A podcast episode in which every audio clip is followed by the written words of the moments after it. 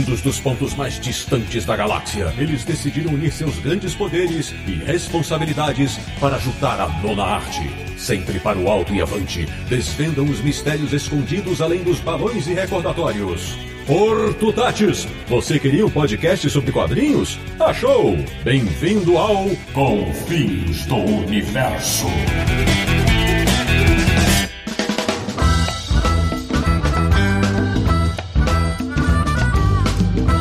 Bem-vindo, bem-vindo! Está começando mais uma edição de Confins Universo, o podcast que mais acompanha seus ouvintes pelas estradas afora. Que é o podcast do Universo HQ, o site que não é guia de turismo, mas já te levou para diversas cidades sensacionais. www.universohq.com E o programa de hoje vai passear pelas ruas, avenidas e vielas de lugares mundialmente famosos, no papel. Eu sou o Sidney Guzman, falo de São Paulo e gostaria muito de conhecer um certo Parque Robinson. De Petrópolis, no Rio de Janeiro. Ele que se pudesse compraria uma passagem para Metrópolis e passaria o dia inteiro olhando para o céu. Samir Naliato. Pô, com o preço das passagens aéreas, eu fiquei limitado a fazer turismo nas páginas de quadrinho mesmo. Da República de Federal em São Paulo, um homem que não é pato, ganso ou marreco, mas adoraria dar uma voltinha por Patópolis. Marcelo Laranjo. Tudo isso e também apenas um cidadão comum de Mega City. De Luxemburgo da Europa, nosso correspondente internacional, um cara que, se tivesse uma máquina do tempo, com certeza passaria por uma certa aldeia gaulesa para comer um javali. Sérgio Codespot. É, mas não ia ter aquela cantoria chata do bardo, né? Podia ter um naranja contando piada, fica certo. e das orações de São Paulo, retornando ao Confis Universo, um homem que é extremamente viajado, mas que pagaria os tubos para conhecer Astro City. Marcelo Buide, bem-vindo. Tetsuo! Caneda! Pois bem, meus amigos, o episódio de hoje do Confis Universo vai viajar para diversas cidades e países fictícios das histórias em quadrinhos. Afinal, elas também são personagens muito importantes da arte sequencial. Então aperte os cintos, pois o nosso passeio começa agora!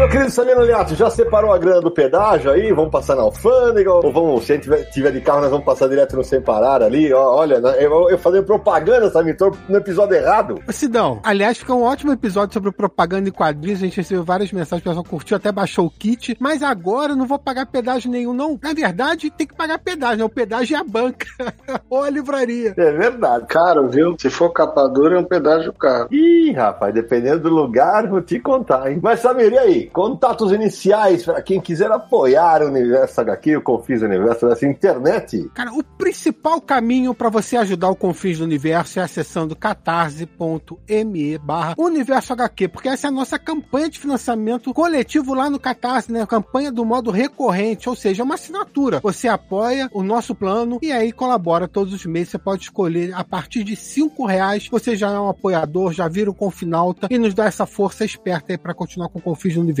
Então acesse lá, confira todos os planos disponíveis, porque dependendo do plano também tem recompensas diferenciadas que vão desde ter um nome é, listado no site até poder participar de gravação aqui, acompanhar as gravações, concorrer a sorteio, enfim, várias coisas. Então acesse lá, repetindo o endereço catarse.me barra Universo HQ. Já deixa aqui o agradecimento a todos os nossos apoiadores. Por falar nisso, Samir, você citou as recompensas, alguns têm o nome citado no programa, eternizado aqui no, no Confins do Universo, e outros até participam como ouvintes do programa. Quem são os felizardos de hoje? Hoje nós vamos deixar o nosso agradecimento citando os nomes de Washington Luiz, Potter de Masculino Júnior, Gustavo Firmiano, Carlos Aquino, Vicente Rodrigues Ramos e Paulo Henrique. Muito obrigado, pessoal. Muito legal. Mas, Samir, tem mais gente ganhando recompensa hoje. Isso aí, Sidão. Hoje nós temos um apoiador que está acompanhando essa gravação nessa bagunça dos bastidores. Ele que é do grupo secreto, né? Fala aí, Estácio. Fala de onde você está falando com a gente. E aí, pessoal, tudo bem? Eu sou o Vitor Estácio aqui de Belém do Pará, finalmente podendo ouvir a bagunça acontecendo aqui nos bastidores, hein?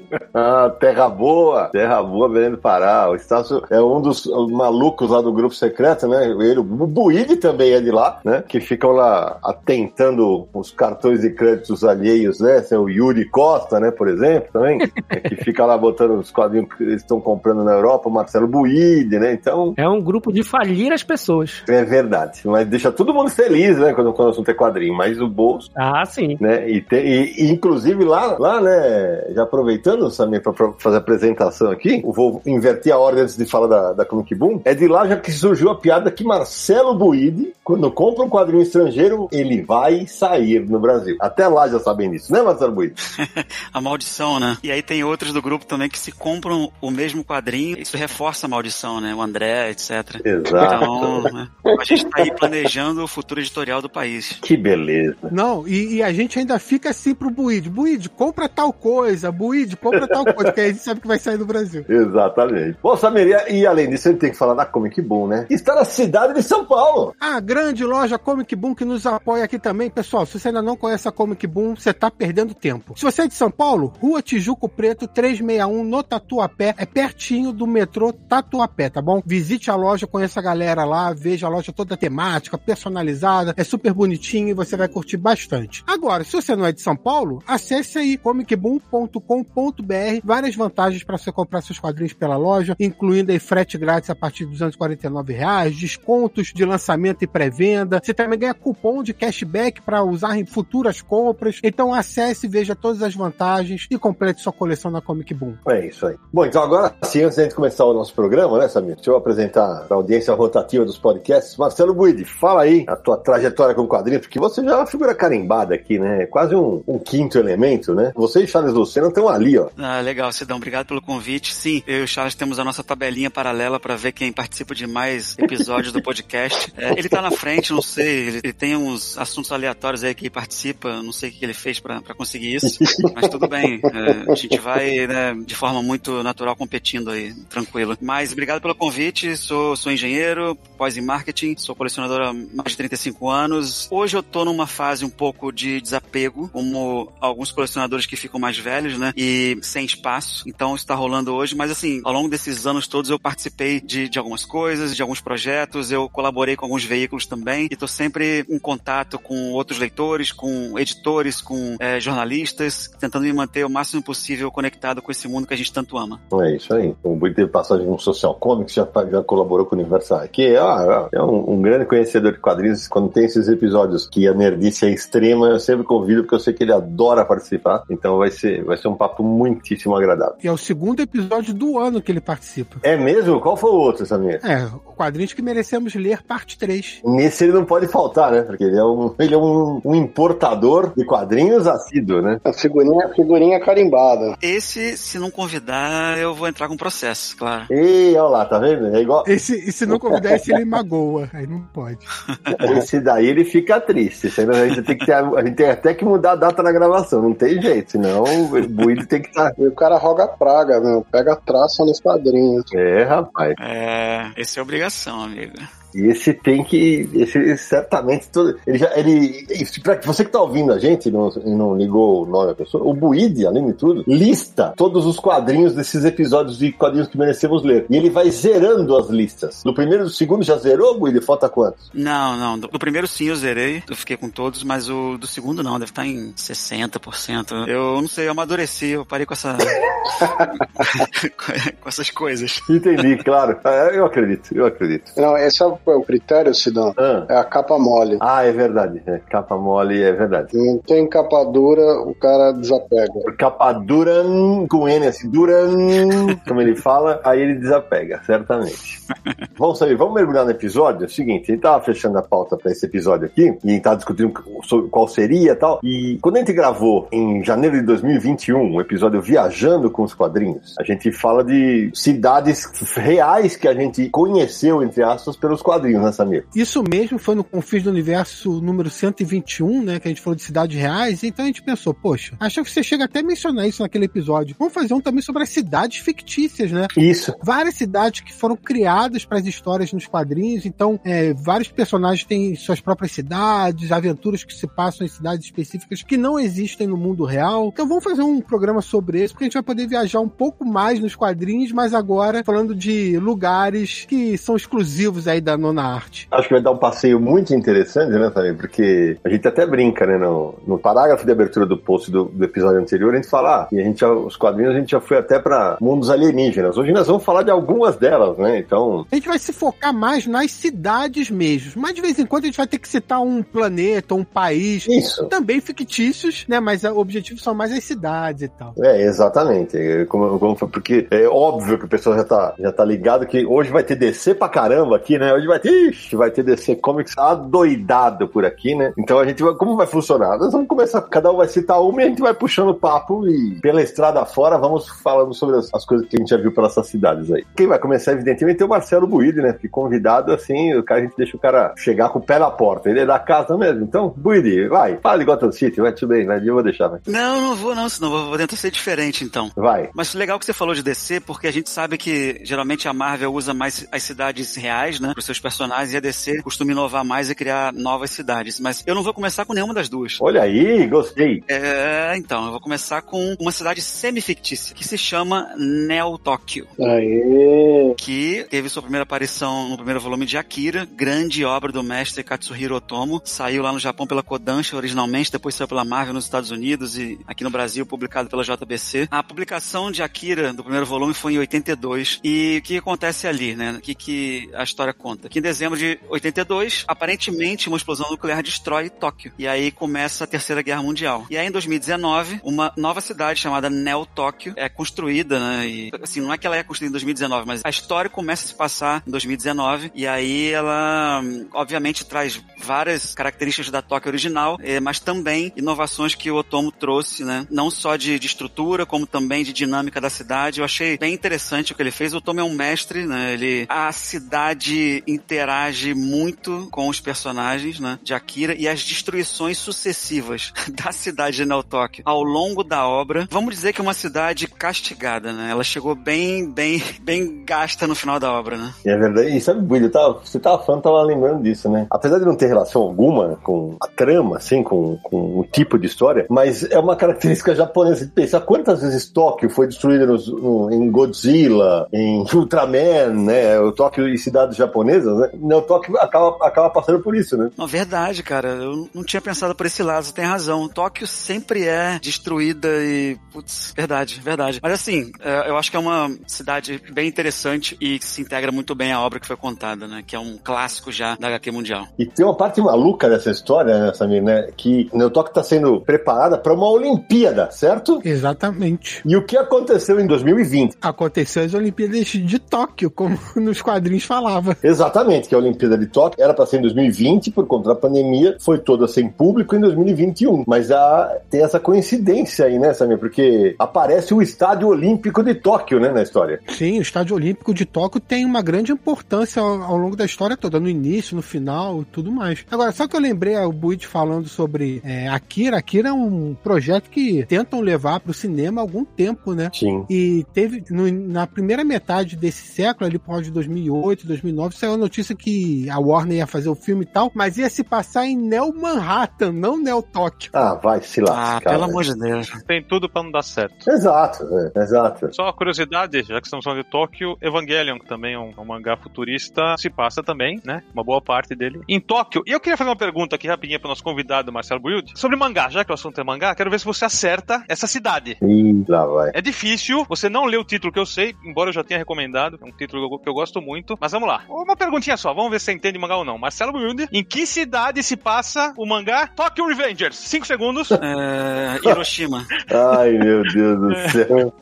Naranja, só- naranja só saindo da pauta, né? Tem que ser fictícia. Hiroshima não é. É fictícia, pô. Ah, é fictícia a cidade? Tá. Se não for o Naranja, leva um supapo, porque o programa é sobre fictício, pô. É, não, é, não beleza. Vai. Não, já que é uma cidade fictícia, eu vou.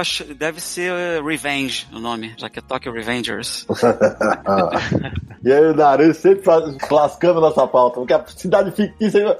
Naran, o Buiden, o Buiden consertou logo na abertura, foi uma cidade semi-fictícia, porque é uma outra Tóquio, e quando eu falei do estádio olímpico, é porque é o seguinte, na, na história, sob o estádio olímpico de Tóquio, tem uma, uma instalação ali que tem muita importância em Akira, para quem não leu o mangá, que é da, foi publicado na íntegra pela JBC, e primeiro pela Globo, né, em, em cores, e agora em, em preto e branco pela pela JVC e vale a pena conferir. Muito, vale muito a pena. A cidade fictícia que eu introduzi chama-se Naranjópolis. Ah, não, é verdade. Essa aí. essa- É a cidade onde o Marcelo Naranjo tem público cativo. O cara é o rei do stand-up. Isso, conta piadas, é verdade. É, lá essa cidade existe. Welcome to Gotham City, Mr. Claus. Então aproveita, vai, que já que você, já que você falou de cidade, vai, você vai aí, vai. Bom, vamos lá. Eu vou para Champignac en Cambrousse. Pra quem não sabe, Champignac é a cidade do Espiru e do Fantásio. É verdade. É um vilarejo francês, desculpa, vilarejo belga. Embora o sufixo, né, sugira que seja uma região da França, né, esse nhaque aí é, é mais uma coisa da França. E o vilarejo foi introduzido na, na aventura Existe um Feiticeiro em Champignac. De, saiu no- na revista Espírito em 1950, né? E depois apareceu em vários, é, em vários álbuns, né, da, da dupla. Caramba, você- eu adoro Espirro e Fantasma e não tinha listado, essa, não lembrei, cara. É, eu até peguei por causa disso, porque é uma, uma cidadezinha, uma- um vilarejozinho absolutamente importante dentro do Espiru, né? Mas pouca gente lembra, até porque todo mundo acha que Espiru não é tão relevante em termos dessa coisa da cidade, mas faz importância pra história, né, do personagem.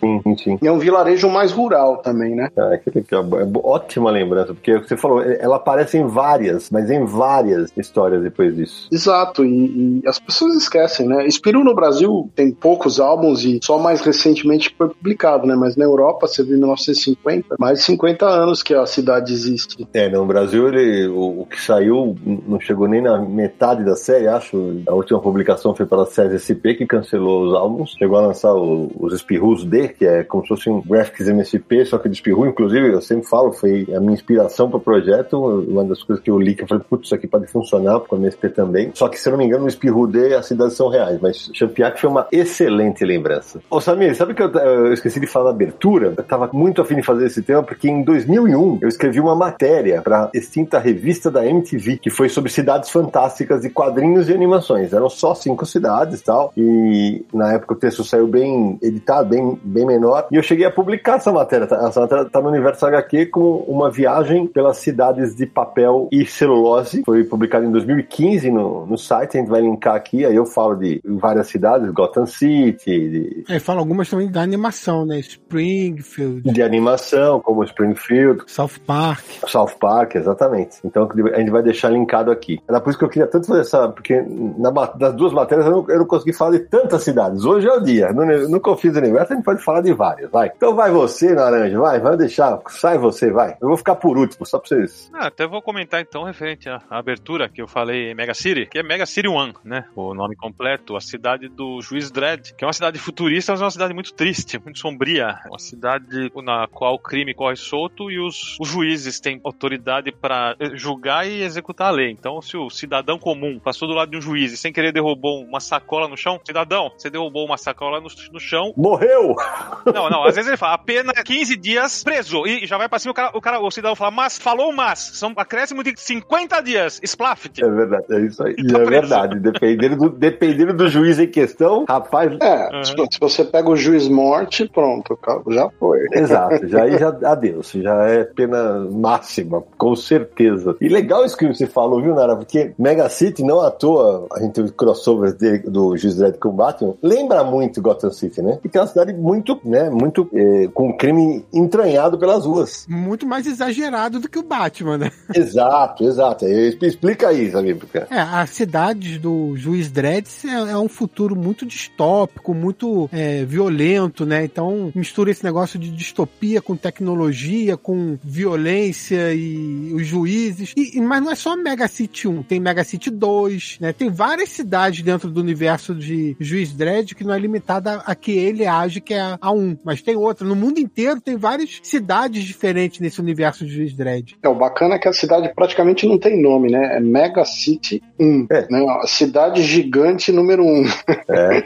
Não tem. É verdade. A curiosidade que eu ia falar é que o último filme baseado no- nesse material, o Dredd, né? Ele tem um, um edifício inteiro controlado pelos vilões e o filme se passa nesse edifício inteiro. E a história é praticamente uma, uma homenagem àquele filme de artes marciais, né? Que é The Raid, que a polícia ataca o prédio e tal. Mas, ó, nesse universo de Juiz Dredd, tem- a gente já falou do Mega City 1 e 2, mas tem, assim, cidades na, na América do Sul, na Europa, é, em vários pontos do mundo. Então, na Ásia. Então, por exemplo, na América do Sul tem uma cidade, tem a Brasília, existe, mas não é a Brasília, obviamente, como a gente conhece, é a Brasília toda diferente, mas tem Panamaná, tem Rio, aí na Europa tem East Mega One, East Mega Two, cara, é muita cidade. É, é muita mega, vou te falar verdade. Então vai, Samir, vai. Eu, como eu falei, eu vou ficar por último, então vai. É toda a sua bola, tá quicando pra você. Não vou falar que vocês estão esperando. Não. Vamos fechar essa primeira rodada falando de Patópolis. Aí sim, hein? A grande cidade do universo Disney, onde vivem Tio Patinhas, Pato Donald. Aliás, tem até uma pequena polêmica aí, né? Patópolis é a única cidade da Disney, não é? O Mickey mora em Patópolis ou não? Existe Mouse Town também, ou Mouseville, mas que no Brasil ficou Patópolis, né? Praticamente só se fala em Patópolis. É verdade, cara. Aqui no Brasil, eu não me lembro de ter visto, de ter lido alguma coisa. De, ah, o Mickey mora em Mouse Town, sei lá. Eu, de verdade, não me lembro. E Patópolis tem seus pontos turísticos, né? O cofre do Tio Patinhas, que é muito conhecido. Então é, a cidade foi bem construída aí, o pessoal tem alguns lugares para conhecer. Pra desespero dele, né? Pra desespero de, do tio Patinhas, é um ponto turístico, a Caixa Forte, né? Porque é o ponto mais visado pelos ladrões, pelos irmãos Metralha, né? Então, e por outros bandidos da cidade. Então, pra desespero dele, o pessoal adora passar lá. E é bem discreto, né? É, super. É uma- um prédio gigante com um cifrão de logotipo. É. um- assim, onde fica? Nossa, não sei. E só pra arredondar que eu falei de Mouse Town e tal, aqui no Brasil seria Ratópolis, né? Ratópolis que tem. E o Patópolis em inglês é Duxburg, o nome original. Na Itália saiu uma coleção que é tipo um mapa de Patópolis com as- os, os prédios mais conhecidos, né? Que a pessoa coleciona o. Sim, de miniatura, você fala. É, um- um- são pedaços da cidade com as miniaturas para você montar e se- quando você termina sai como se fosse um mapa da cidade, assim, com os prédios. E a gente, eu- a gente conhece uma pessoa que tem. Yuri Costa, aquele abraço. Yuri que também teve aqui no. É, pois é. Eu acho que o André também tem alguns, não tem? É, acho que os dois. Acho que o André Cavalcante também tem. São dois malucos por Disney, né? E essa cidade que você monta, na verdade, com as miniaturas, foi vendida, eu acho que foi na Itália, se não me engano. Foi na Itália, foi na Itália. Isso, exatamente. E olha a curiosidade, esses nomes eles são traduzidos diferentes em outros lugares do mundo, né? Então, por exemplo, na França é Mickeyville e Donaldville. Na Itália, que o, o Mickey se chama Topolino, a cidade se chama Topolinia, por causa do Mickey, né? E Patópolis se chama Paperopoli. Olha isso. Porque é Paperonic, Paperinic, né? O nome do tio Patinhas em italiano. Isso. E aqui no Brasil tem essa tradição do, do polis, né? Eu moro em Petrópolis. Petrópolis significa cidade de Pedro, que é por causa de Dom Pedro, que fundou a cidade, não sei o quê. Ah, por exemplo, o Smallville é Pequenópolis. Então tem, a gente sempre traduz com esse polis no final para dar o nome pra cidade. Exato. Agora, quando eu tava pesquisando sobre Patópolis, tem uma informação que eu de verdade não me lembro, mas que possivelmente tinha fugido da memória, que Patópolis seria localizada no estado fictício de Caliçota. Eu não lembro disso, é de verdade, cara. Que é um provavelmente um análogo da Califórnia, que é onde era a sede da, da Disney original, né? Caliçota, Califórnia. E além, de, claro, da Caixa Forte, né, tem a Mansão Patinhas, que também é um ponto turístico muito, muito famoso da cidade, né? E durante as histórias da Disney, especialmente no Calbax, a gente, a gente passeou por- muito por uma baía que tem lá, teve vários pontos que foram mencionados. Eu tenho uma curiosidade que é um livro, o grande livro Disney, que foram fascículos que a editora Abril lançou na década de 1970 e depois ela ah, lançou numa encadernação com os fascículos e tinha um mapa de Patópolis, uma página que você abria, fi- ficava uma página quádrupla e a imagem remete, remete muito mais a uma cidade do interior. Então seria Olha. bem diferente do que a gente visualizaria aí na- dos anos 90 pra cá, do que seria o imaginário de Patópolis. Que legal isso, né? Que bacana. Tem a imagem no site, viu? Tem a imagem no site, chama Universo HQ. Ah, isso aí, reconheço. Esse cara, esse... O Samir vai linkar quando sair esse episódio. E só pra deixar informado que Patópolis foi criado pelo Karl Barks. Você falou do Karl Barks agora, ele é o criador que ele fez essa expansão gigantesca no universo dos patos da Disney, né? Pato Donald e tudo mais, e ele criou Patópolis. Bom, então eu fiquei por último, então eu vou começar falando de Nova York. Ah, no início era. No início era Nova York. Durante dois anos, Batman combateu o crime na, Grande Maçã. Era Nova York a cidade dele. Até que em 1941, Gotham City, a cidade mais famosa dos quadrinhos, chupa Samir Naliato. Não, não tem pra ninguém, é Gotham City mesmo. É a cidade mais famosa dos quadrinhos. Não adianta, não adianta. É um personagem próprio das aventuras do Batman, não tem jeito. E aí começou a se dar uma origem pra Gotham City, né? E é muito louco. Se você colocar né, na internet é, Gotham City Map, mapa em inglês, né? Cara, tem versões do mapa de Gotham, assim, feitas ao longo dos anos, mas são várias, são várias. Isso é muito curioso, Sidão, porque a gente vai falar de várias cidades. Assim, DC poderia ter um bloco inteiro só pra falar da DC, né? Claro, vai ter, né? Na verdade, vai. Mas, é, pois é, mas é, no caso específico de Gotham, assim, e também das outras cidades, é claro, mas. Porque assim, como é uma cidade fictícia, ela vai mudando muito ao longo dos anos. Total. Aí vai, cria um museu e dá um nome de um autor que trabalhou com personagem, ou uma, um parque, uma rua, um prédio. Então isso muda muito, é muito fluido ao longo dos anos, né, a cidade. É, eu, eu até brinquei que eu queria conhecer o Parque Robinson, né? Logo na abertura, porque justamente que é um dos lugares que são homenageados pro. É, em que autores são, são homenageados. Por exemplo, tem o, o edifício Sprang, que é uma homenagem ao Dick Sprang, né? Uma,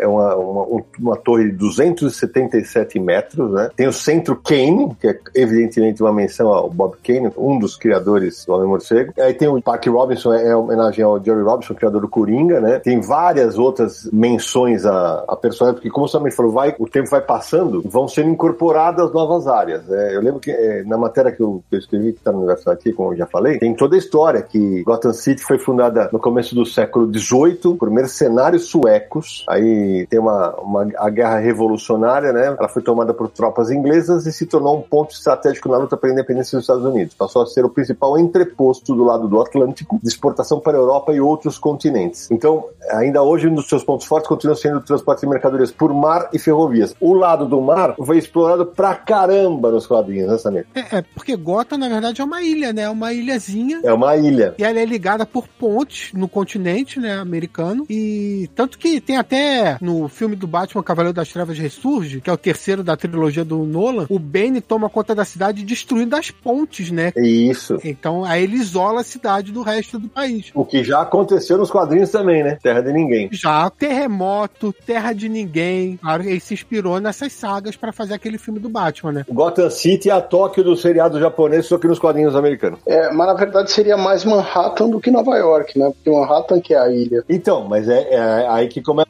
o negócio da semelhança, porque Gotham City é super violenta, né? Enquanto Metrópolis, quando passa a ser Superman, inclusive tem o lance no filme, né? Que as cidades são vizinhas, você atravessa a ponte lá e tal. É, uma baía só separando. Inclusive no, no filme Batman Superman tem aquele negócio de um diálogo entre o Clark e o, e o Bruce que fazem puta merda, cara. Uma vergonha ali, deixa pra lá, esquece. Tem um Confins Universo especial sobre esse filme. É, eles aproximaram as duas cidades no filme, né? As duas cidades não ficam muito longe uma da outra, mas no filme eles fizeram como se fosse tipo Rio e Niterói, entendeu? Era só uma baía separando as duas cidades, o que nos quadrinhos não é assim. O legal de Gotham é que Gotham cresceu para ser realmente uma personagem dentro do universo do Batman. Mais do que qualquer outro. Assim, Superman tem Metrópolis, outros personagens têm suas cidades, mas Gotham é realmente uma personagem dentro das histórias. É, e sabe, Gotham chegou a ser extremamente explorada pela DC. O mapa tem um mapa cartográfico, tem um mapa pintado por áreas, tem um monte de coisas. Eram mini matérias em formato de quadrinhos. Por exemplo, informações como 40 edifícios superam 180 metros de altura, com destaque para as torres gêmeas, que tinham 412 metros, e o, o centro Kane de 368, a torre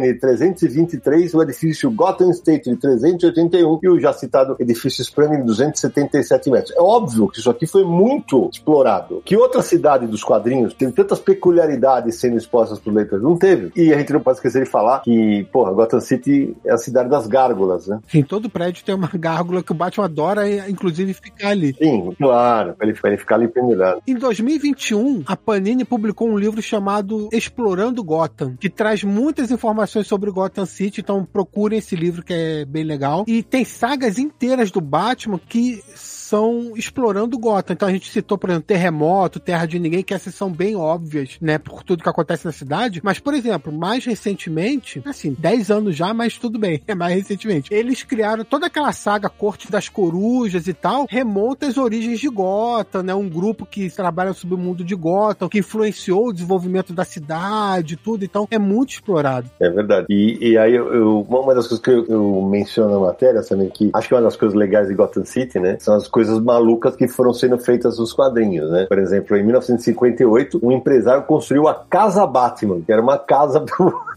Ah, os, os vilões nem eu sabia onde ele morava, viu? Eu não ia nem Gotham já teve estátua do Batman, já teve farol do Batman, já teve é, a cabeça do Batman esculpida numa montanha igual o Monte Rushmore. É isso mesmo, é exatamente isso. Foram as coisas que eu acabei listando. Essa do Monty Rushmore, cara, a casa Batman era uma, era uma estátua do Batman, cara. Na matéria do aniversário que vocês vão ver lá, tá o, o Alfred, ele tá em cima da cabeça da estátua, cara. Meu Deus do céu, não sei se o Alfred é o seu vilão aqui, viu? Samir? Acho que é um vilão, é o vilão. E o Batman tá perseguindo ele na própria cabeça. É um negócio fora do normal, cara. Sensacional, cara. O Vitor Estácio aí, nosso apoiador que tá acompanhando a gravação, ele comentou aqui na, no chat aqui que Gotham é muito explorado, a arquitetura da cidade é muito explorada. E isso você vê em diversas versões de Gotham, né? A mais gótica, a mais moderna. Nos filmes, então, Gotham, são, uma pra outra, são bem diferentes. Isso é legal, sabe? Porque a gente, fa- a gente vai voltar no conflito que a gente gravou sobre o filme do Coringa, né? Ah, não, esse não é o Coringa. Não, esse é um Coringa. E como Gotham City já foi várias,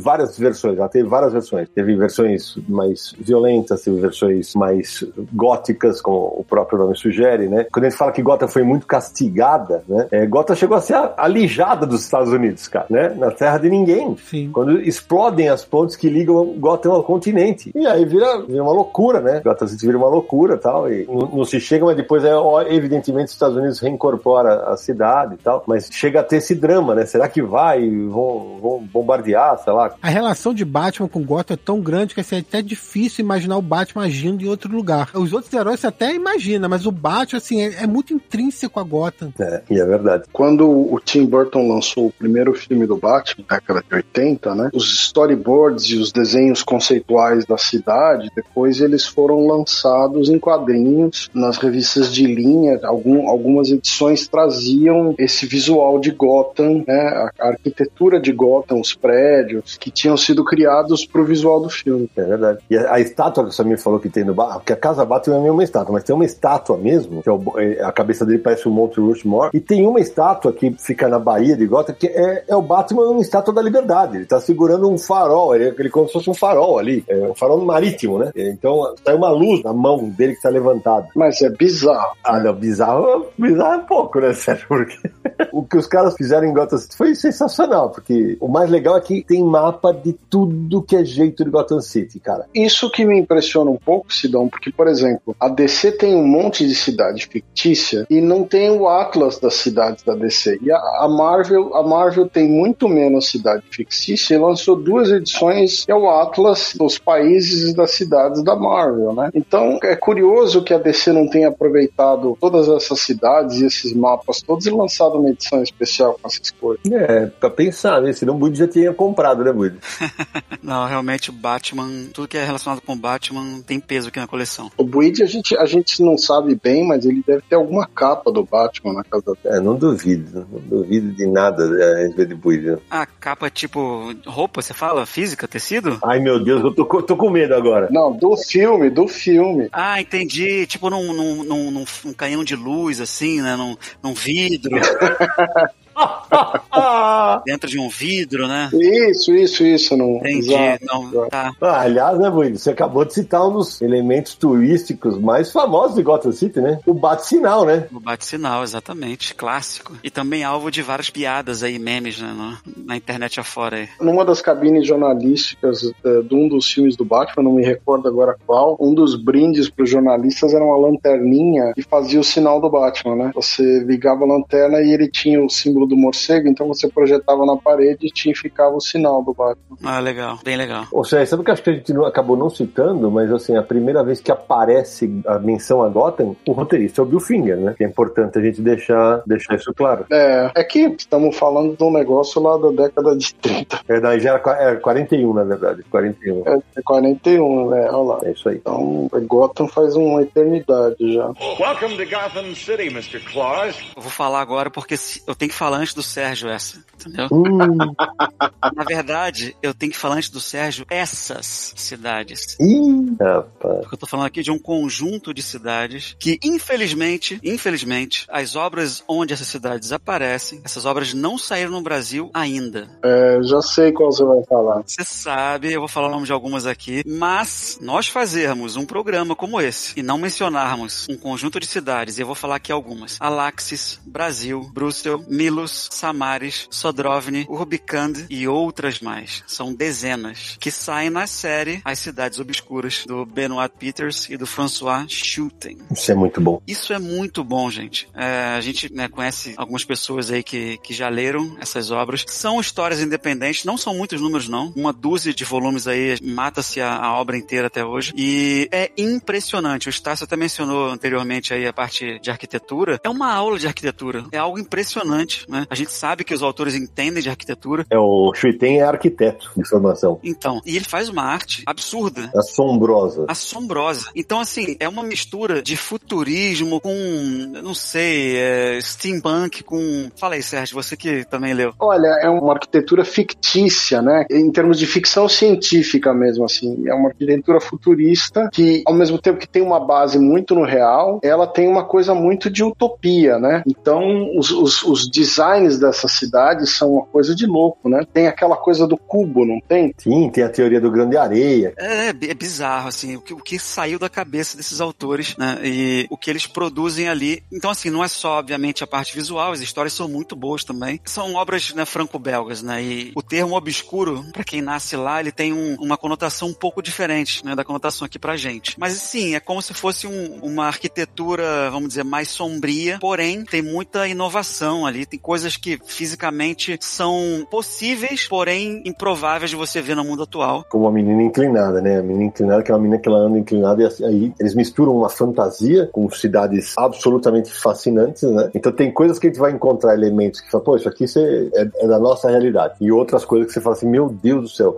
Você tava vendo aqui, foram 11 álbuns, se eu não me engano, né? Mas aí, acho que tá concluído, espero, não sei se tá concluído ou não, né? Não, ele tem mais que 11 álbuns. É, porque eu, eu, eu tinha listado 11 álbuns. O primeiro em 83, que é As Muralhas de Samaris, e o último que teria sido o segundo volume do- da Teoria de Grande Areia, em 2008. É, ele, é que ele tem uns paralelos, sabe? Ele tem uns volumes que são meio spin-offs conectados, esse é o problema, né? Exatamente, exatamente. Tem isso, isso que você falou, Sidão, são, são 10, 11 ali, só que a dupla tem mais algumas obras ali em torno, como satélites, que parece que, que existem ali no mesmo universo, né? É, tem o, o Mistério de Urbicanda, tem o Arquivista, tem a Passagem, tem o Eco das Cidades, tem o Guia das Cidades. Acho que tem 11 spin-offs e 11 álbuns é, oficiais. Ah, eu tô vendo aqui. É, exatamente, tô vendo aqui os que são chamados hors série, É, os fora de série. é, os foras de série, né? Aí tem, você vai ver álbuns com Le Porte du Possible. Le, ah, ah, e aqui, ó, esse aqui eu fiquei curioso, de 96. Le Guide de Cités, né? Ah, o Guia das Cidades.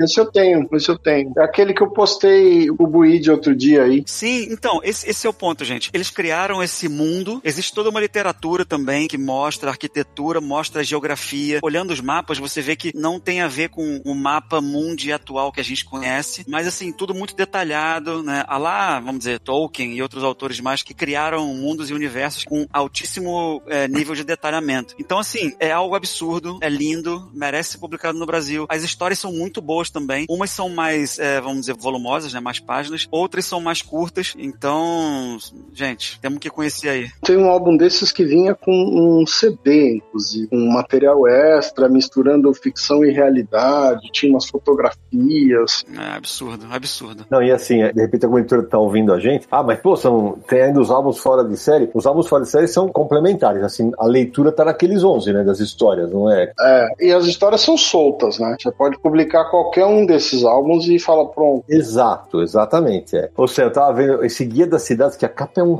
um assombro, né? É, é um fininho, de- a capa ele, é- ele é fininha. é. Ele parece realmente um daqueles. é, porque os guias de turismo eles são mais finos e compridos, né? É exatamente esse formato aí. Parece aqueles cardápios chique de restaurante, saca? Aqueles que são mais fininhos, assim. Porra, mas uma capa, velho. E a capa dura. É capa dura ainda. Que beleza. é. É, e só uma curiosidade: Brasil é o nome de uma das cidades, tá? Isso. Isso. Fica numa região lá chamada Kamur e no sul do continente. Então são dezenas de cidades nesse mundo que eles criaram e as histórias, vamos dizer, podem ser lidas individualmente, mas dá para você perceber que elas acontecem ali no mesmo mundo, na mesmo, no mesmo ambiente. É, Na Febre de Urbicanda, o personagem principal é um cara que é arquiteto de cidades. E é nesse álbum que tem a- aquele cubo que vai crescendo. Enquanto ele tenta ligar o Polo Norte com o Polo Sul, tem um cubo que vai crescendo, como se fosse um- uma coisa autoconstruída, assim, né? Uma coisa muito louca. Esse material é, é inacreditável que esse material não está publicado no Brasil. É bom pra caramba, e apesar, e, ó, e apesar de, não, de não ser é, cidade, tem um, um álbum do Shuiten que eu presenteei o Naranja, chamado La Doce, né, que é sobre uma mo- locomotiva, que meu amigo, Eu tenho aquela locomotiva. é. Nossa, muito bom, muito bom. nossa, como aquilo é bom, cara, como aquilo é bom. Alô, editoras! E é preto e branco, hein? Exa- Acho que a gente já citou esse álbum em algum quadrinho que merecemos ler, acho que sim, né? Mais uma vez. Já, várias vezes. Quando eles lançaram esse álbum, ele vinha com um site, e se você colocasse o QR Code do álbum né, na frente da câmera do computador, ele te transportava para uma espécie de uma realidade virtual com a locomotiva do álbum. Um negócio de promoção assim foda, né, para você vender o álbum. Eu vou mandar pra vocês aqui pra gente tentar linkar no, no episódio. Tem um site que detalha muito assim o mapa, as cidades, o que, que é cada uma e acho que fica bem interessante. Pode mandar, vamos linkar sim. E outra coisa que é muito interessante, o Shui tem um desenhista assombroso, genial, é, mas do primeiro álbum pros últimos, a evolução do cara, gente, é um negócio sensacional, cara. Ele já desenhava pra caramba no primeiro álbum, que é de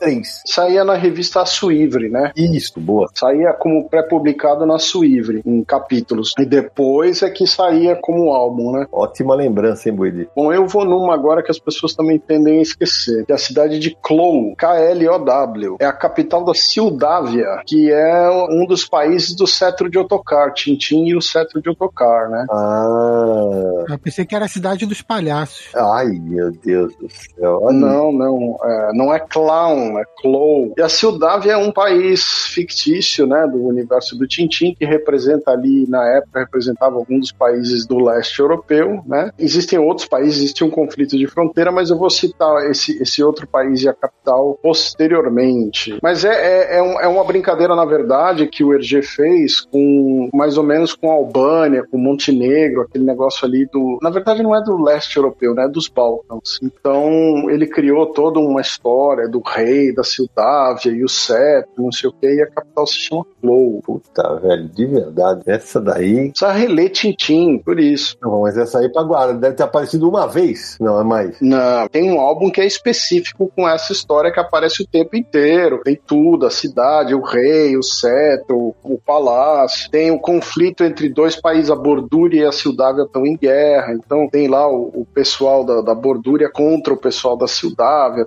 O Tintin tá enfiado nesse conflito aí. Entendi. É, Essa, essa já começou completamente franco-belga, não teve nem dúvida. É, eu tô fugindo dos mais óbvios, né? É, ah, legal, legal demais. Acho que a graça do Confins é essa, né? Vamos lá. Welcome to Gotham City, Mr. Claus. Vamos rapidamente voltar para décadas anteriores, bem anteriores. um dos quadrinhos que, que por muito tempo fez enorme sucesso, principalmente no seu país de origem, mas também vários outros, né, eh, sendo distribuído em formato de tiras pelos syndicates, foi Ferdinando, né, Leo Abner, do All Cap. E a história se passava numa cidade chamada Brejo Seco, Maravilhosa. né, que o, o nome original seria Dog Patch. E a adaptação desses quadrinhos criados por All Cap, o- a tradução foi muito feliz no- na adaptação para o nosso idioma, né, com a família Buscapé. Então é Ferdinando Buscapé, Chulipa Buscapé, o, o pai Lúcifer, a, a namorada Violeta. E a cidade fazia sucesso. Inclusive ela tinha um evento chamado Dia da Maria Cebola, que foi uma, uma história específica que teve bastante repercussão. E, né, já que a gente levantou o Brejo Seco, vai voltar a ser publicado no Brasil, numa edição da Veneta, né, nesse no momento onde, no qual a gente está gravando o Universo HQ, o Confins, o Confins do Universo, e já foi divulgado que vai ser uma edição com os Shmus, que são os bichinhos que têm importância muito grande na trajetória do- dessa tira do chamada Leo Abner, ou seja, Ferdinando. Lembrei porque é, um- é uma cidade bem Bem bem peculiar. Exatamente. E você falou de brejo seco, cara. A gente falou de Gotham City, eu esqueci de falar que no Brasil ela chegou a ser chamada de Riacho Doce. Né? Muito bom, né? Ai, cara, ela foi chamada de Riacho Doce quando, quando tem uma. As histórias do Batman passam a ser publicadas por duas casas editoriais aqui no Brasil, que era nos suplementos do Eisen e depois do Roberto Marinho. E na do Roberto Marinho saía com o Batman era o Bruno Miller, né? E chamava, era o Morcego Negro, né? E a cidade que ele combatia o crime era Riacho Doce. Imagina que beleza. A violenta Riacho Doce. O que eu acho engraçado é que, legal, é, adaptaram os nomes, né? Abrasileiraram alguma coisa ali, mas Miller. É, não faz o menor sentido, né? É. Pois é. Por que não o Wayne, né? Ah, porque o Wayne já tava na, na, na outra, era Bruce Wayne, né? tinha que mudar tudo. Acho que é isso. É, ok. Pensou? Os melhores do mundo, ele e o Eduardo Kent. Eduardo. Eduardão. Dudu Fervura. Beleza, Eduardo Quente. Que momento. Então agora eu vou no óbvio, Sidão. Mas eu não vou falar só de uma, não. Vou falar de várias. Vou aproveitar. A cidade mais famosa, claro, é Metrópolis, a cidade do Superman, né? Criada pro herói ficar. Aliás, é curioso isso, né? É escravo cidades fictícias pra. Eu não sei se alguém na vida real pensaria assim, mas tipo, ah, não vou botar em Nova York porque não existe. Então, é, se eu colocar em Nova York, as, as pessoas vão achar que é muito estranho, sei lá. Enfim, aí criaram cidades fictícias pros heróis. E Superman tem Metrópolis, mas não é. Todas as cidades que envolvem o Superman são fictícias, porque tem Metrópolis, que é a principal cidade, que tem a Torre do Luthor, no, período pós-crise, né? A, Torre do Luthor, que é o maior prédio da cidade e tal. Tem o prédio do Planeta Diário, com o globo terrestre no topo do prédio e tal. Mas tem Smallville, que já foi até nome de seriado, que no Brasil foi chamado de Pequenópolis. Hoje em dia essa tradução já foi abandonada, mas durante muito tempo foi Pequenópolis usado, né? Foi dessas traduções que foram do Rio Doce pra Gotham, Pequenópolis durou muito mais do que Rio Doce. Verdade. Riacho Doce, Riacho Doce. É, do que Riacho Doce. Essas cidades fictícias, Smallville é uma cidade pequena do Kansas e Metrópolis é uma cidade, é uma grande metrópole, cidade moderna e tal. Mas existem as cidades de Krypton também. Então tem Kandor, que é a cidade engarrafada, que Brainiac engarrafou a cidade, diminuiu, né, é, miniatura e aprisionou dentro de uma garrafa, junto com outras cidades do universo todo, da galáxia, que aí tem a coleção das cidades. Tem Argo City, que é a cidade da Supergirl, que quando Krypton explodiu, essa cidade acabou sobrevivendo um pedaço dela, né? E aí por isso sobreviveu a Cara Jorel, os pais, enfim, aquela população daquela cidade. E tem a Kryptonópolis. O quê? Kryptonópolis, pô. Essa é a cidade que Kal-El nasceu, pô. Kryptonópolis. Na era pré-crise, é a cidade de Natal do Superman. Eu não lembrava disso. Samir, essa daí de Kryptonópolis você me pegou na curva, viu, velho? Pelo amor de Deus, eu tô vendo aqui a principal cidade de Krypton, cara. Ela não é a principal, né? Era a maior, mas a capital era Kandor, era isso? Isso, ela não é a capital, mas era uma grande cidade de Krypton, que é a cidade natal do Superman, né? Do Kal-El, no caso, o bebê Kal-El. Entendi. Como chamava a capital de. Kandor? Ah, Kandor era a É capital. Kandor, né? Eu falei. Eu sempre achei que Kandor era uma cidade que o maior inimigo eram os alcoólatras. Que? A cidade engarrafada, né, cara? Meu Deus. Cara, Naranjo, o que aconteceu? Tá todo mundo hoje. Buidi, o que aconteceu, Buidi? Me conta. Meu Deus. Eu tô no, no meu horário medicado pós meia-noite, né? Então você já viu. Não, mas lembrem-se, a gente tá gravando numa sexta-feira, né? Eu só fico feliz se em algum momento eu fui inspiração pra isso. Rapaz do céu, Buidi, eu tô ficando preocupado aqui, rapaz. Sexta-feira, cara. Sexta-feira tem esses efeitos em algumas pessoas. O Estácio deve estar rindo ali no, no off ali, pelo amor de Deus. Bom, então é o seguinte, eu vou, eu vou subir a ponte agora, hein? Eu vou subir a ponte do arco-íris. Nossa. É, vamos para Asgard, né? A cidade de Thor, o deus do trovão, onde mora Odin, a morada dos deuses, né? Acho que a gente pode considerar uma cidade, né? Sim, porque Asgard é só cidades dos deuses. Se você olhar, eles têm sete reinos lá, ou nove reinos. Niflheim, tem- Exato. Mas são dimensões diferentes, né, esses reinos. Ah, sim. mas ligados a toda a questão de Thor e Asgard, né? Sim. Asgard em si é uma cidade só. E o legal, né, é que quando surge a cidade, né, porque evidentemente ela é, ela é tirada da, da mitologia nórdica, né, e adaptada para os quadrinhos, mas eu lembro que quando eu era moleque, quando eu li a Thor e quando eu vi o desenho desanimado, né? Eu achava o máximo, é que os caras desciam e subiam pela ponte do arco-íris, né? É, é, era, era um tobogã. É, eu ficava pensando, tá bom, e quando não tiver sol e chuva, como é que eles sobem, né? Eu, eu era menino, mas peraí, né? Como vai sair o arco-íris? Ele nunca não vai descer nunca, né? É, mas é, é outra cidade, Samir, que foi muito modificada com o passar dos anos, né? Nossa, demais. Ela chegou, inclusive, a estar na Terra. Confere, Sérgio. Confere, tem uma fase é, escrita, agora me esqueci o nome do cara. O Straczynski, né? Então, tem uma fase de, de Asgard que ele traz todo o reino de Asgard, fica flutuando sobre um estado americano. Inclusive no cinema, né? Depois de- da- do filme dos Vingadores, Asgard tinha sido destruída e eles criaram, reconstruindo Asgard na Terra também. Exatamente. O Tacho lembra aqui no nosso, no nosso chat, esteve como Nova Asgard no MCU, né? É exatamente isso. Especialmente no começo, Buide, pra nosso velhinho, né? Asgard era uma, era uma delícia visualmente, né? Quando caía nos desenhos do, do Kirby, sai da frente, né? Sim, era um desbunde, né? É. Então, realmente era tudo suntuoso, né? Aquele negócio enorme. Era muito bonito e colorido, né? Muito, muita cor. Aliás, isso é uma coisa que às vezes se perde, né? Porque você veja, o, o Kirby incorporava toda essa arquitetura meio. Porque não era uma arquitetura nórdica, era uma arquitetura de, de ficção científica mesmo, assim, né? Futurista. E se você pega outros desenhistas, às vezes você vê que simplesmente os caras esquecem, né? da- da- dessas questões que têm um impacto muito grande na caracterização dos personagens, né? É verdade. Então, às vezes me decepciona um pouco quando você contrata um desenhista e tal, e o cara não entende, por exemplo, é como desenhar o Demolidor e não representar a cozinha do inferno, né? Você não. Sim. Sabe? É o meio ambiente do cara ali, você vai fazer o quê? É verdade. E, é- e era legal, porque Asgard tinha toda essa pegada mais nórdica e tal. Então, às vezes mostrava tecnologia, às vezes mostrava eles, eles em grandes banquetes, né? E, e era tudo muito, quando a gente via o Thor, o Loki, tudo, era tudo muito castelo, muito suntuoso, né? Era uma viagem boa que a gente fazia pelos quadrinhos do, do Deus do Trovão, com certeza.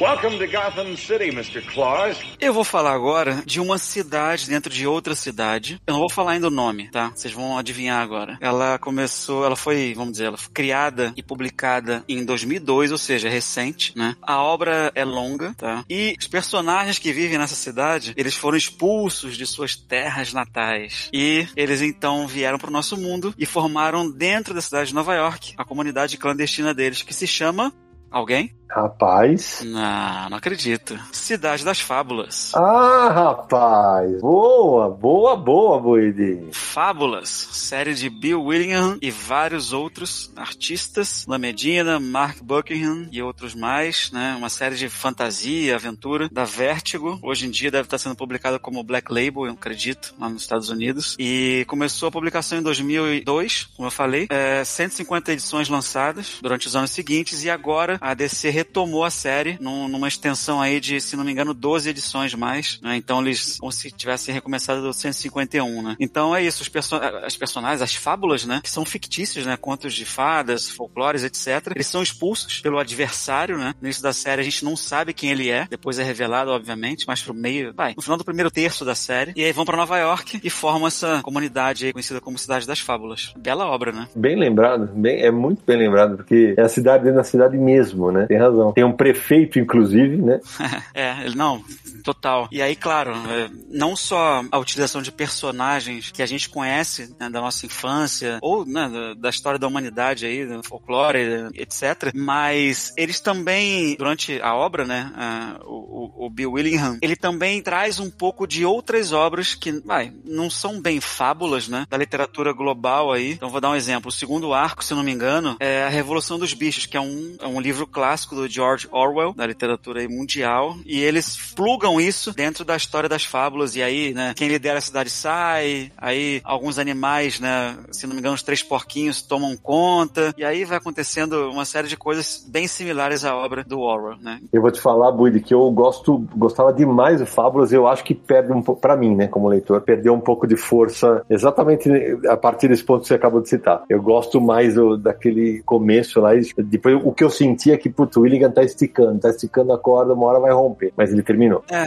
não, concordo. É, a qualidade dos arcos não é a mesma. Uhum. né? Claro que ele passa por muitos personagens, muitos. né? Vários diferentes têm o seu arco, assim, vamos dizer, como protagonistas principais, né? E ele dá uma bela passada, assim, nessa, nessa gama toda aí de, de personagens. Claro, concordo contigo. Se fosse uma obra de, ao invés de 150, de 80 edições, talvez fosse bem mais forte, vai. Você pensar que durou o dobro de Sandman, cara, é uma loucura. Exatamente. E agora foi retomado ainda, né? Então, Isso, exato. mais 12, né? Putz. Mas, é, assim, é uma obra que ficou. Eu acho que, o, que os leitores gostam. O Panini relançou, se não me engano, completa, né? Em capa dura agora. E quem não leu, leia. Pelo menos os primeiros aí, 5, 6 arcos são, são muito bons. Eu vou falar de Attilan, a cidade dos inumanos, né? Boa, boa. Os inumanos apareceram no, no- dentro do Quarteto Fantástico, né? Número 45, Stan Lee e Jack Kirby. E eles moram numa cidade que já teve em vários lugares, né? Originalmente, Attilan era uma ilha, né? No, no norte do Oceano Atlântico. Depois, essa cidade foi transportada para os Andes. Mais para frente, eles transportaram a cidade para os Himalaias. E até que numa aventura do John Byrne, ela foi para a área azul da Lua. E aí, mais recentemente, né? Durante os eventos de Infinity, aquela guerra teve no planeta, o Raio Negro, né, que é o líder dos inumanos, detona a bomba terrígena e destrói Atila. E aí os restos da cidade caem e ficam na, na- na boca de, de Manhattan, ali no rio Hudson, né, no estuário do, do rio Hudson. E depois disso, quem passa a liderar os inumanos é a Medusa, né? Rapaz, bem lembrado. E, e- e é, é outra, outra cidade de tecnologia extremamente avançada da, da Marvel, né? Exato, exato. E, e durante muito tempo, inclusive, tinha aquela, aquela coisa que os inumanos tinham um. Teve uma fase no começo, né, que lembrava muito o roteiro da máquina do tempo, né, que tinha uma, uma civilização avançada no topo e um, um- um bando de escravos subhumanos que faziam a cidade funcionar. E o Maximus, que era o irmão louco do Raio Negro, ele liderava essas revoltas desses escravos. Então depois abandonaram esse material, né? Esse conceito aí. Uma pergunta sobre isso. Eu, eu não vi a série dos Inumanos, tá? Nem eu. E aí eu não sei se alguém viu, eh, se a Atlan é bem, vamos dizer, caracterizada. Como é que é? Não, é tudo ruim.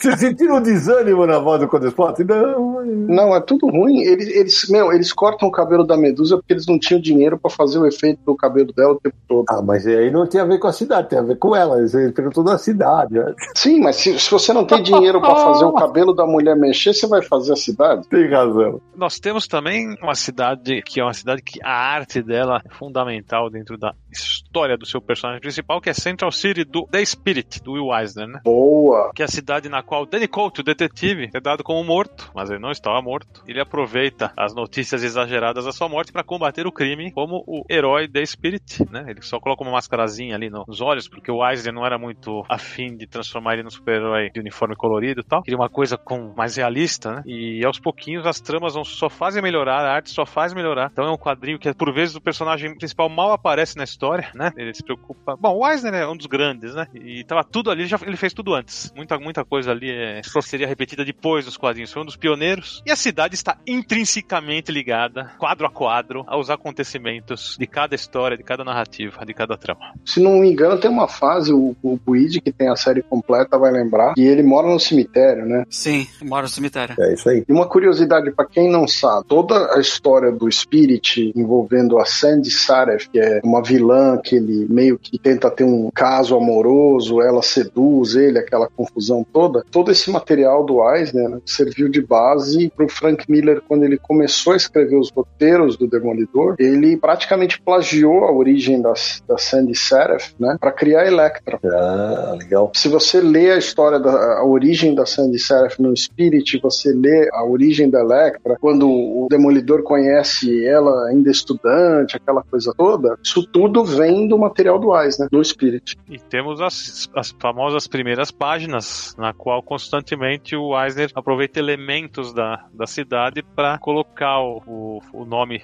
The Spirit né? Em O logo, né? situações, é, é, como se fosse um logo em situações diversas, como uma sombra, como um, um letreiro, como um outdoor. Cada hora ele cria um- uma brincadeira diferente no abre da sua história em quadrinhos. Uma das mais clássicas é uma que o Spirit está correndo num- numa calçada e, e na sarjeta ali a água tá caindo num bueiro e as letras Spirit estão flutuando nessa água que tá caindo no, no bueiro. São como se fossem papéis no- de lixo sendo levados Isso, pra... É isso.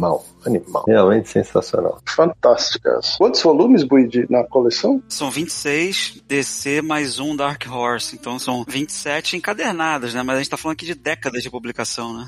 Sonho de consumo ver isso no Brasil. Uma essa coleção no Brasil. Isso é um sonho de consumo. É. Eu queria que eles publicassem pelo menos, republicassem pelo menos o material da, da Kitchen Sink com aquelas capas extras que o, que o Eisner fez pra Kitchen Sink, sabe? É, acabou de sair um, um especial pela J Braga, mas é um compilado de histórias, de, de- Aham. De grandes histórias, mas ainda é curtinho. Tá longe de toda a série, pela qual passaram. O Wallace Wood passou na série, né? Sim, vários desenhistas quando o Eisner tava no exército, né? Exato. Se eu não me engano, o Wood pode me corrigir. Essa coleção completa só saiu em espanhol e nos Estados Unidos. Acho que sim. Seria muito legal ter isso no Brasil. A gente tá falando de cidades aí fictícias, mas existe um mangá em que todas as cidades são fictícias. Lá vai. One Piece. Dá pra falar de centenas de cidades. One Piece tem países, cidades, vilas, ilhas, tudo é fictício. É verdade, tem razão. Todas elas são fictícias em One Piece. E, e o que é legal, assim, e assim como Eiichiro Oda faz, homenageando algumas personalidades como personagens dos quadrinhos, né? Tem um que lembra o Michael Jackson e por aí vai. Ele faz a mesma coisa com algumas dessas cidades e ilhas, né? Então, por exemplo, tem ilha que é baseada na cidade de Londres. Tem outra que é, é baseada na Islândia, baseada na Espanha, nas Filipinas, na França, na China. Então ele usa alguns cenários reais para criar o mundo ficcional dele. E tem sempre essa referência. Boa lembrança, Samir. Realmente uma boa lembrança. Eu vou falar de uma. Eu vou. Sei que o Sérgio ia acabar falando disso, mas eu vou. Eu que vou acabar viajando no tempo para um lugar que você pode até comer peixes, né? Mas o prato principal lá é javali. Ah, é com certeza javali, né? Tô falando da, da aldeia gaulesa, né? Da maravilhosa aldeia gaulesa de Asterix, Obelix e companhia. E é um achado do, do Goscinny do Deso, né, Sérgio? Porque assim, eles viajam pelo mundo, mas sempre voltam para lá, né? Sim. Ou as histórias começam, quase sempre começam e terminam lá, né? É, olha, é- é- é- o que é bacana, né, é que é uma, um- uma vila celta, né? Isso. Numa região da França que permite que eles brinquem muito com os regionalismos modernos, só que adaptados para a época que eles brincam, que é a época da conquista romana, né? 50 anos antes de Cristo, né? É isso aí. É, e, e aí você tem todas aquelas florestas da época e tal. E quando você, eles viajam pela França, eles têm os nomes romanos das cidades, né? Então tem lá um nome, um nome específico para Paris, tem todos os lugares têm um, nome específico, com exceção de um ou dois lugares que o nome é mais ou menos o mesmo até hoje, né? E o curioso para mim é que como eu moro agora um pouco nessa região, né? Às vezes eu tô numa, numa dessas cidades que aparece no Asterix. Olha que legal. E, e é legal, na, na matéria do Universal aqui, que eu, que eu já mencionei que eu escrevi, tem uma imagem meio aérea da aldeia gaulesa, né? E que se vê quase, entre aspas, um mapa, tem um, um riacho assim, e no meio dela, da imagem, tem uma casa que é como se fosse uma casa da árvore, que é a do chefe, né? É a do chefe da aldeia. Abracor Six. Abracur Six, exatamente. Então, assim, tem a tradição dos jantares, né? da- dos banquetes lá com, ao final, tem a- as brigas do ferreiro e do, e do peixeiro, por isso que eu, eu citei. Tem o Veteranix, que é o, o velhinho sensacional que eu adoro. É uma cidade realmente muito, muito especial. Uma cidade não seria uma cidade, uma aldeia, né? Mas que extremamente peculiar. Inclusive, nessa cidade, eu não vou lembrar em qual álbum que isso acontece, tem a Feira da Pancada, né? O Belix faz uma generosa distribuição de tabefes para gladiadores romanos. Sensacional. É, o material é bom demais, né? Welcome to Gotham City, Mr. Claus. Eu vou continuar agora com. A gente precisava falar de cidades mutantes, né? Ah, lá vai, agora vai. da, da saga dos mutantes aí. E até o Estácio lembrou aqui do nosso chat aqui. Vou falar de Genosha, que é uma ilha, fica ali, vamos dizer, é uma ilha fictícia, óbvio, que fica ali perto de Madagascar, vai, no sudeste, vai, da África. E ela foi criada pelo Chris Claremont, né, o longevo escritor dos X-Men. Em outubro de 88, com a arte do Rick Leonardi, que também é um artista clássico dos Mutantes e de outras séries mais. A partir dali, várias histórias, né, com, com essa cidade, país, né, como se fosse um estado mesmo. E basicamente você é uma ilha, é um, é um lugar paradisíaco, né, de, vamos dizer, uma parte da população. Se você for humano, você tem acesso ali a, a muita coisa de, de alto nível tal, mas se você for mutante, você tá ferrado. Então eles têm lá os magistrados, que são como se fossem os guardas, né, polícia do local, e isso gera depois uma série de, vamos dizer, implicações políticas, né. Eu acho que ali começou-se a explorar um pouco nessa questão de ter uma divisão entre lugares que são mais amigáveis aos mutantes e lugares que são mais aversos, né, Sérgio? Era uma crítica que o Claremont fazia, velada, ao regime do apartheid da África do Sul, né? Totalmente. Então, assim, principalmente quem leu como nós, que a gente leu na época, era muito evidente que ele estava falando um pouco de se adaptando com coisas do apartheid e lidando com isso dentro da questão mutante, né? O apartheid era um regime absolutamente racista que existia na África do Sul, quando a África do Sul era completamente controlada por pessoas uh, europeias, descendentes europeus, estão todos brancos, né? E a população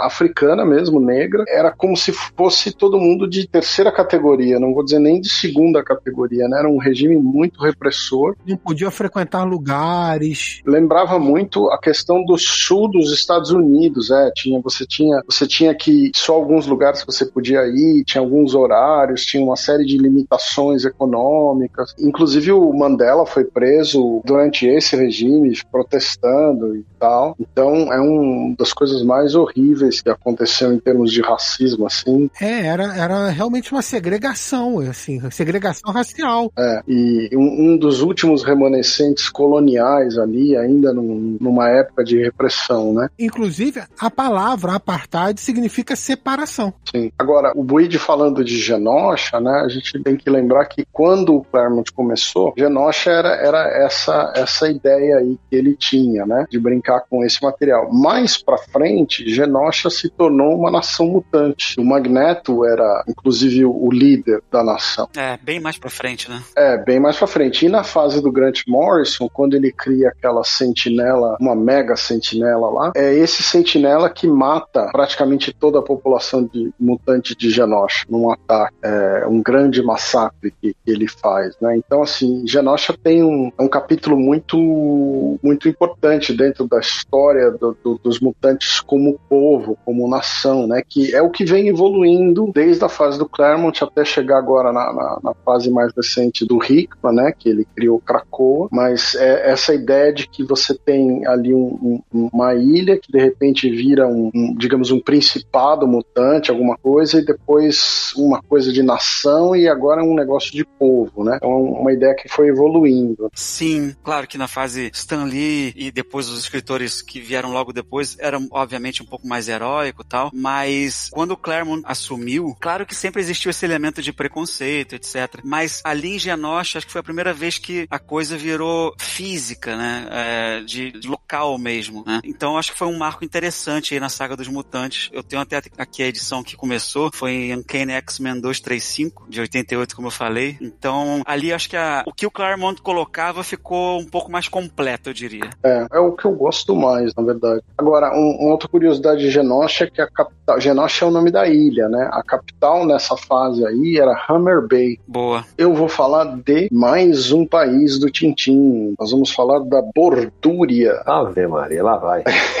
a Bordúria é um país vizinho da Sildávia, né? Então, eles têm lá os seus desagravos fronteiriços e tal. O mais engraçado é que a bandeira da Bordúria é uma bandeira vermelha com um bigodão preto, assim, sabe? Aqueles bigodes típicos daqueles países mais ali da região dos Balcãs, né? E apareceu em três álbuns, né? A, a Bordúria aparece no Seto de Otocar, no caso do Professor Girassol, e também é citada no Tintins e os Pícaros, né? Que é o último o álbum do Tintin, que é o lançado em, entre 75 e 76. A primeira aparição é de 38, né? Você vê que é um, uma coisa já muito antiga. Tem toda uma história que o Hergé criou falando do país. E a capital é meio impronunciável, mas é Jod, que é S-Z o-H-O-D, né? Não sei nem Zrod, Schrod, é, é um, um, dessas coisas meio impossíveis de pronunciar. Inclusive, o, o todos os, os, personagens, assim, é muita gozação com o bloco, né, do leste europeu, o Stalin, aquela coisa do bigodão. Era um país que tinha uma atitude mais nazista, fascista, tem um visual mais inspirado nessa situação, que são mais belicosos, né? Tintin tem vários países, eu vou citar mais um só de raspão, né? Que é a República de San Teodoro, que representa uma dessas repúblicas das bananas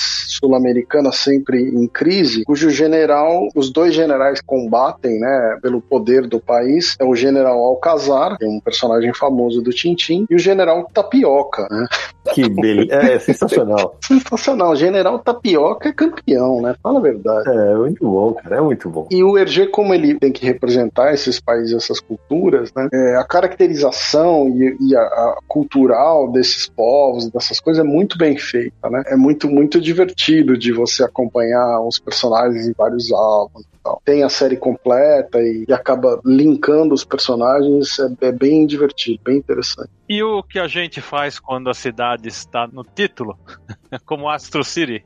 Essa é o âmago ali, é o, é o centro do universo das histórias escritas e criadas pelo Kurt Busiek, junto com Brent Anderson. Saiu aqui completinho pela Panini, chegou a sair antes por várias outras editoras picado. E é uma releitura dos super-heróis que o Busiek tanto ama, né? Na qual ele acrescenta sempre algo diferente, um ponto de vista criativo, inovador, com o Superman, que é chamado de Samaritano, o Quarteto, que é a primeira família, e assim por diante. E começa tão bem, né? Tão bem que a primeira história é, não dá pra esquecer, que é o, o Samaritano, que o dia dele é tão corrido, é tão corrido, ele começa sonhando que ele tá voando. Mas ele já acorda para trabalhar, ele sai correndo, ele vai trabalhar, ele corre, ele salva a gente, ele volta, ele vai, ele finge que vai no banheiro, ele vai salvar alguém, ele vai almoçar, não vai comer, ele vai, e vai, vai até que ele chega um ponto tão esgotado, tão esgotado, que ele deita na cama, que ele deita, ele começa a sonhar que ele tá voando. Mas duas horas passam, ele já acorda de novo pra rotina dele. E é muito legal, né? Porque a cidade é muito personagem, né? Eles vão abordando os bairros, né? Quando tem, por exemplo, a versão do Batman, que é o confessor, né? Que tem inclusive um, um garoto, um sidekick, que se eu não me engano foi Coroinha, alguma coisa assim. Não sei se chegou a ficar assim na, na, na versão da, da Panini. Nós fizemos esse material juntos em 2004, 2003, alguma coisa assim. É, lá no começo pra Devir. Nós chegamos a fazer um álbum pra Devir. O Sérgio traduziu, eu adaptei. E aí a Panini republicou. Mas é, é muito legal que ele vai mostrando as diferentes realidades, o bairro pobre, o bairro onde vive o samaritano. Astro City é muito, é muito personagem da história. O legal de Astro City é que o Kurt Busiek, que aliás é o mesmo autor de Marvels, e Astro City tem muito de Marvels, né? Se parar pra pensar assim, uma. É, até pelas capas do, do Alex Ross, né? É. E o que o Kurt Busiek faz é pegar esses arquétipos de super-heróis e cria personagens novos dentro desses arquétipos para contar a história dele, né? E fica bem legal. Astro City vai ser lançado em dezembro dezembro uma edição que acho que vai chamar Opus, 1.500 páginas. Seria o que? Um ônibus, sabe de tudo? É, um, um mega ônibus, né? Que vão chamar Opus. Eu até tava tirando sarro junto com o Érico Assis, que vai ser como uma daquelas pedras de, de, de grua, sabe? Em construção, para não cair a grua. 1.500 páginas é um tijolo, né, velho? No Brasil nem existe gráfica para imprimir isso. É, acho que não, tem que dividir. Como é que você lê? É, é só posso tentar. A, o olhinho do Bud já tá até brilhando, meu Deus.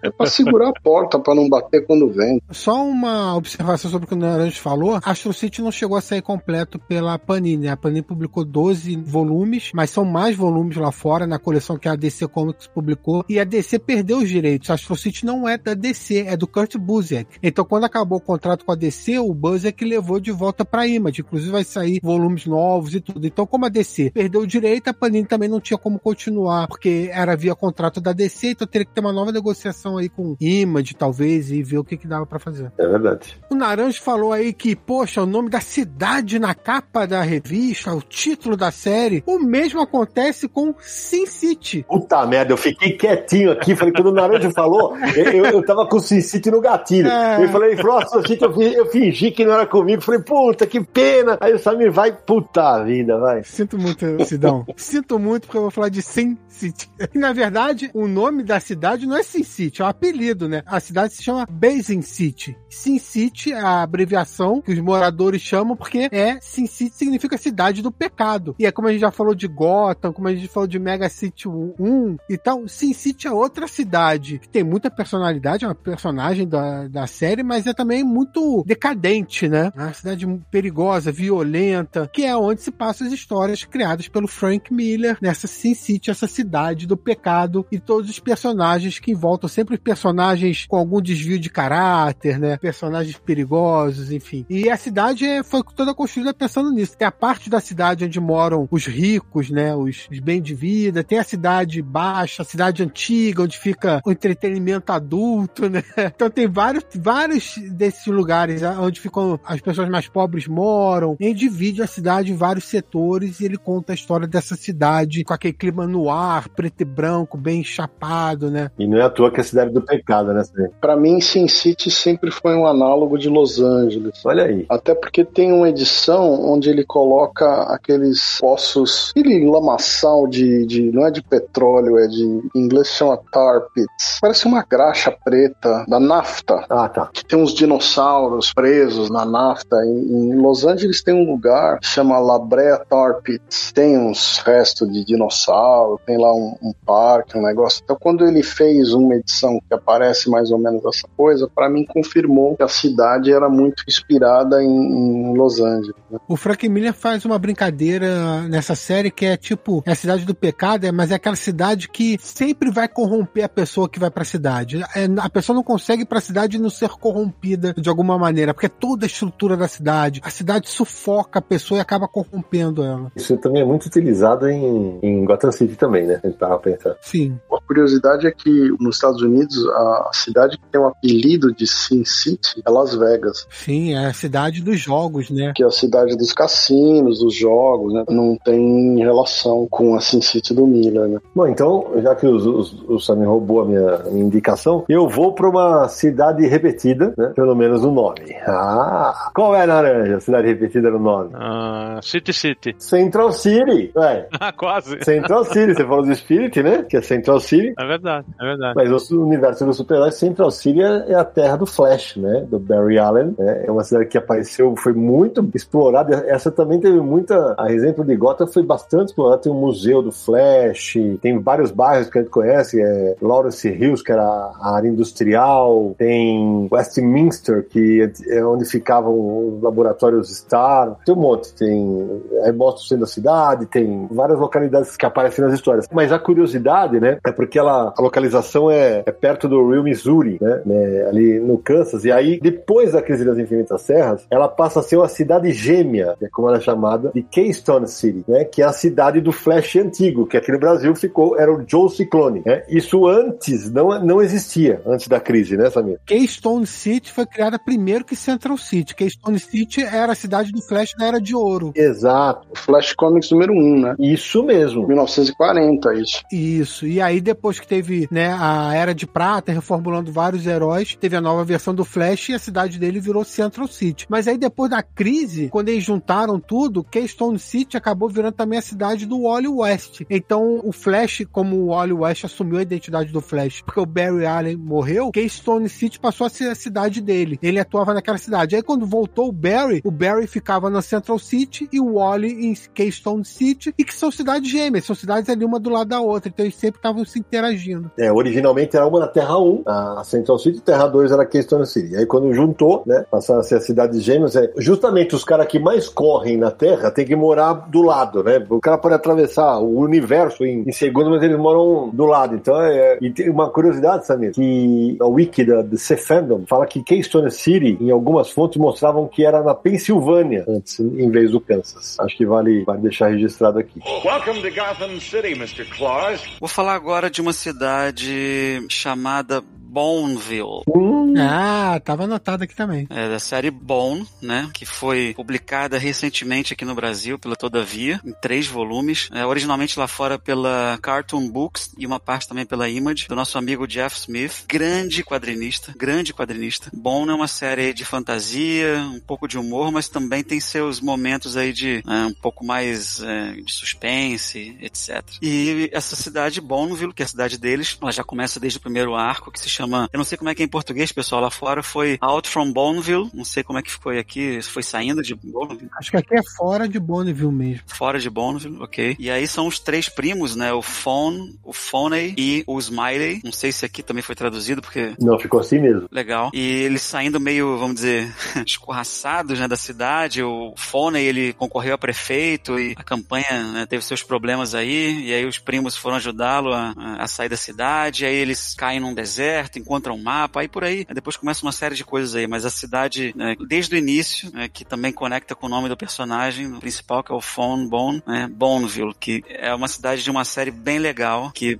mais gente merece aí conhecer. Lembrar que tem a coleção completa pela editora Todavia. Lançaram depois até um box, uma caixa com os volumes. São três volumes completos pela Todavia. Bom, eu vou, eu vou numa óbvia agora, que é Madripoor. Madripoor é um- uma ilha que ficaria é, no sul da Ásia e ela é como se fosse Singapura da Marvel, é mais ou menos no mesmo lugar, geograficamente, e é uma cidade, uma ilha que é um estado, né? E surgiu pela primeira vez em outubro de 1985 em Novos Mutantes número 32, né? O Chris Claremont escrevendo e o Steve Learroa desenhando, né? E Madripoor é uma cidade onde tem uma parte muito rica, que é a cidade alta, e a cidade baixa, que é a parte mais pobre mais terrível da cidade. E tudo isso, muita criminalidade. né? Originalmente a ilha era controlada pelo príncipe Baran e posteriormente, quando o, o Baran morre, a ilha passa para mão de diversos criminosos. Numa das últimas vezes, ela estava inclusive nas mãos é, da Madame Hydra, né? E Wolverine tem uma passagem muito longa na ilha, um histórico muito longo na ilha, né? Então a revista solo do Wolverine começa justamente nessa cidade e apesar de que os primeiros que passaram por lá em termos de não de cronologia, mas na ordem de publicação foram os Novos Mutantes, né? Tem aventuras do Capitão América com o Wolverine, Madripoor e tal. Então é um material que é- funciona muito bem na mão de alguns autores, né? O, o Claremont explorou muito bem, mas frequentemente ou é esquecido ou é usado de uma maneira um pouco genérica, na minha opinião. E chegou a aparecer inclusive no seriado, né? O seriado do Falcão e o Soldado Invernal tem alguns episódios em Madripoor, né? Então eu vou, vou lembrar agora um quadrinho que ele junta uma cidade fictícia e uma cidade real ao mesmo tempo numa trama só, que é o, o volume 50 de Sandman. Sonhar, não? É, não, não, mas não é nem o sonhar, Sidney, não é nem o sonhar. Tem a Bagdá. Em Sandman 50 a gente tem a Bagdá fictícia e a Bagdá real na trama. Hum, a gente tá roubando no jogo ou não? O que vocês acham? Não, acho que vale sim. Não, é, acho que vale. É, a história Ramadã é a cidade que ele sonhava ter, que é diferente da cidade real. É o meu one shot favorito da série, inclusive, porque é genial, né? Que história. Sim, o, o Califa chama o Senhor dos Sonhos, né? A- Ameaça, faz uma ameaça se ele não aparecer. E o Sandman aparece e ele, e ele mostra pro Sandman a cidade ideal no tempo ideal, que é a cidade dos jeans, das fadas, do, das maravilhas, dos tesouros, né? Dos gênios, enfim. E ele sabe que por mais que seja a cidade eterna, aquilo vai acabar em algum momento, então ele faz uma barganha com o Senhor dos Sonhos para que a cidade dure eternamente. E aí a cidade se transforma num lugar comum, sem a magia, mas passa a viver eternamente na imaginação das pessoas, né? É uma trama singela e com um final poderoso e realmente é genial o que acontece ali. É, só comentando, quando eu tava pensando na minha lista aqui, eu pensei em colocar o Sonhar, né? Que não. Eu também. É uma cidade, né, gente? Mas né, não deixa de ser ali um, um, um ambiente, né? Um reino, né? Um ambiente onde os personagens interagem e tal, né? E conecta com isso que você falou também. Mas vai que sonhar existe de verdade. Vai que, né? Verdade, verdade. Inclusive, todos nós vamos visitá-lo daqui a pouco. Eu tô quase visitando já. É daqui a pouquinho, é porque lá tem palácio, jardim, é, realmente, foi, inclusive na série, foi bem. A reconstrução estava sendo exibida na série, bem lembrado. Eu vou aproveitar esse momento então para fazer uma pequena recapitulação das cidades fictícias da DC Comics, porque são várias. A gente já falou de Metrópolis, de Gotham, Central City, do Flash, que são assim uma das principais e tal, mas tem muita cidade. Então eu vou, não vou me aprofundar muito em cada uma, mas vou falar de algumas delas para ter esse apanhado geral aí de cidades fictícias da DC Comics, tá? A gente falou de Gotham, mas tem Bloodhaven também, que é ali a cidade perto de Gotham, né, que fica ali ao lado, que é a, a central de operações do Asa Noturna. Depois que o Dick Grayson deixou de ser o Robin, subiu a Asa Noturna e brigou com o Batman e tal, ele vai para lá, ele vira até policial, né, entra pro departamento de polícia. Então tem Bloodhaven, que é a cidadezinha do Asa Noturna, tem Cold City, que é a cidade do Lanterna Verde, Hal Jordan. Que já foi destruída, inclusive. Já foi destruída na saga do Retorno do Superman, ela é completamente destruída, o que leva o Hal Jordan à loucura, e vem a Crepúsculo Esmeralda, Parallax e tudo aquilo mais. E aí, quando ele volta, depois é, vem naquela minha teoria antiga de que herói é tudo corno, né? Porque, ah, matou todo mundo, mas não, mas ele tava tomado, é, tá, né, pronto, é tudo, é tudo corno. Vamos lá. Ele tava controlado pela entidade amarela. e, e, é legal esses nomes assim, porque Coast City, o que, que tem Coast City? É cidade costeira, fica na costa americana, né? Isso aí. Então, Central City é mais central nos Estados Unidos. Midway City. Midway City era a cidade do Gavião Negro, da Mulher Gavião, assim como foi criada a Fawcett City, que é a cidade do Capitão Marvel, hoje Shazam. E o nome vem da editora Fawcett. Star City, que era do Arqueiro Verde, só que depois ele vai para Seattle. Sim, aí eles mudam isso depois no 952 para ir para Seattle, que é uma cidade real, mas a cidade original dele é Star City. Starman, que está sendo republicado aí pela Panini em volumes de capa dura, é Opal City. E ainda tem é, Gateway City, que durante alguns períodos foi base de operações da Mulher Maravilha depois do Espectro. Tem Kandak, que é um país, mas enfim, é do Adão Negro. Kurak, que é outro país é, que tem lá terroristas e tal. Sempre tem esse, essa tensão no universo DC, que é uma analogia ao Iraque, né? Kurak seria o Iraque e tal. E tem ainda Temícera da Mulher Maravilha, Atlântida do Aquaman, enfim. Que também tem Atlântida na Marvel. Também tem com o Namor. Atlantis, na verdade, na Marvel. Atlantis, é bem, bem lembrado, bem lembrado. É Atlantis na Marvel. Mas foi uma roubada no jogo muito, muito sagaz, Samir, mas e necessária. É, e deixa eu falar uma coisa ainda, Sidão. Em 2017, você foi chamado pela Mundo Estranho para fazer um especial sobre a DC, e você me chamou também para colaborar e tal. E eu fiz um mapa dos Estados Unidos com as cidades fictícias. Bem lembrado. Quem tem essa revista aí, Mundo Estranho Especial, vai estar tá lá. A matéria se chama Estados Unidos da DC. É isso aí. E aí tem um mapa dos Estados Unidos e com a localização de cada cidade fictícia dentro dos Estados Unidos. Samir, acho que valia escanear e colocar no post. O que você acha? Vou fazer isso. Assim, não tem todas da DC, mas tem várias lá. Porque são muitas cidades, né? a gente pegou um apanhado legal e fez isso. Boa. Acho que vale a pena sim. Bom, a gente tá chegando perto do final, né, Samir? Passando de duas horas de gravação. Eu tenho duas aqui que eu, que eu gostaria de citar, mas uma vai ficar pro pinga-fogo quando a gente for citar várias rapidamente. A gente tem que falar de Wakanda, né? Wakanda, na verdade, é um país africano, né? Fictício da Marvel, onde é a terra do Pantera Negra, que ficou muito mais famosa no MCU, no universo cinematográfico da Marvel, mas que surge nos quadrinhos, né? E é um reino extremamente tecnológico, fincado ali no meio da África, e quando foi criado pelo Lee, pelo Kirby, né? Ele aparece primeiramente no Quarteto Fantástico, o Pantera Negra, né? Era justamente uma tentativa de contraposição, de mostrar, falando, tá vendo? Ó, vocês falam que a África, a África é, é subdesenvolvida, mas aqui nos quadrinhos tem o Wakanda, e sempre teve esse, essa aura da tecnologia, de ter coisas que ninguém no resto do universo Marvel tinha, né? E é, o curioso, que eu tô, durante a pesquisa eu tava vendo, em algumas fontes ela é localizada na África Oriental, né? Só que isso varia. É, eu, tô, eu tô achando agora aqui na, na, na Wikipedia tá assim, ó, algumas fontes colocam o Wakanda ao norte da Tanzânia, enquanto outras, como o Marvel Atlas volume 2, de 88, mostram a fronteira com o Lago Turkana, perto do Sudão do Sul, Uganda, Quênia, Somália e Etiópia. Então, quer dizer, isso também foi sendo modificado com o tempo. Mas assim, assim como eu falei de Asgard, quando a gente viu Wakanda, quando a gente viu pela primeira vez no traço do Kirby, era um negócio suntuoso. Era muito legal. E isso, hoje os desenhistas deitam e rolam quando tem que retratar o lar do Pantera Negra.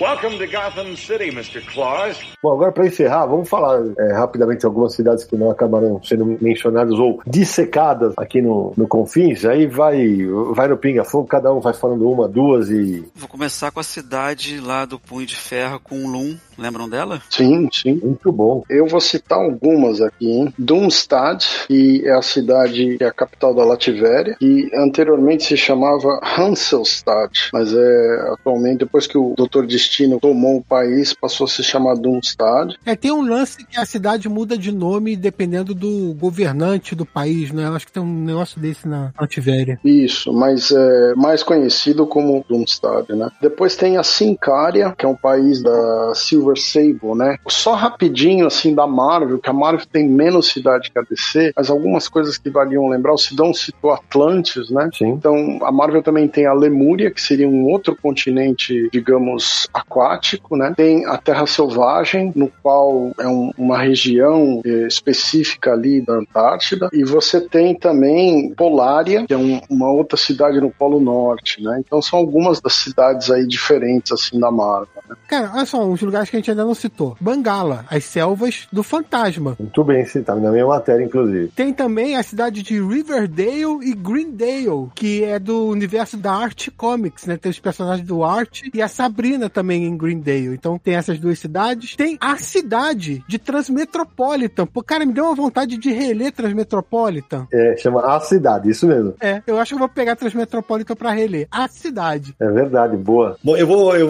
eu vou também citar algumas aqui. Eu lembrei de um quadrinho espetacular lançado no ano passado, que não tem nome a cidade, mas o álbum se chama Cidade, do Juan Jimenez e do Ricardo Barreira, só pela Comic Zone, que é uma cidade que aparece do nada, o cara tá, o cara tá em Paris daqui a pouco ele, foi- ele vai para uma cidade diferente, que a gente não sabe se é Paris. Pode ser uma Paris, pode ser, mas tem um monte de coisa, tem labirintos, é, um monte de coisa acontecendo. É um álbum muito bacana. Vou citar aqui quatro lugares que os leitores brasileiros conhecem bastante, né? O bairro do Limoeiro, evidentemente, né? Que é fictício. É a Vila Bobrinha, onde vive o Chico Bento. A aldeia de Lém, do Piteco. E essa pouca gente vai lembrar. Mas o astronauta, quando começa, ele, ele vive em Tangará, que seria uma, uma cidade no interior de São Paulo. Vila Churupita também. Vila Churupita, que era um bairro, né, do Zé Carioca, bem lembrado, bem lembrado. E tem um outro quadrinho nacional que eu queria mencionar, que na verdade é um país que muita gente adora, que é Arton, do universo da, da Holly Avenger, que é o, é, é o país que, onde, se passa todo o universo Tormenta. Abraço aí pro Marcelo Cassaro, Eric Cauano, a galera toda que fez esse quadrinho tão bacana. Ô Sidão, você falou aí da cidade, que é um, um quadrinho da Comic Zone, que a cidade não tem nome, né? Eu lembrei de outro quadrinho da Comic Zone, que a cidade também não tem nome, que é a cidade de O Grande Vazio. Boa, verdade? Aquela cidade onde, né, na história, a pessoa tem que ser lembrada pra conseguir viver e tudo mais, senão ela cai no esquecimento, ela pode morrer. E tem essa cidade cheia de nomes, por tudo quanto é lugar, uma cidade imensa. É uma cidade que não tem nome e as pessoas vivem assim. Um lugar que não dá pra gente esquecer de citar é Apocalipse, né? Bem lembrado. Terra de Darkseid. Da DC, é, o, tem a Nova Gênesis, que são os, os- os novos deuses, né? E tem Apocalipse, que é do Darkseid. Ô Samir, eu sei que nasceram nos desenhos animados, mas tiveram versões em quadrinhos. Bedrock, dos Flintstones, claro. Springfield, do famosa, talvez uma das cidades mais famosas da animação mundial, né? Sim, sem dúvida. Aliás, tem uma curiosidade sobre Springfield. Existem dezenas de Springfields nos Estados Unidos. Verdade. E foi, esse foi um dos motivos de ter escolhido esse nome, porque tem tantas, eles falaram, vai ser mais uma, entendeu?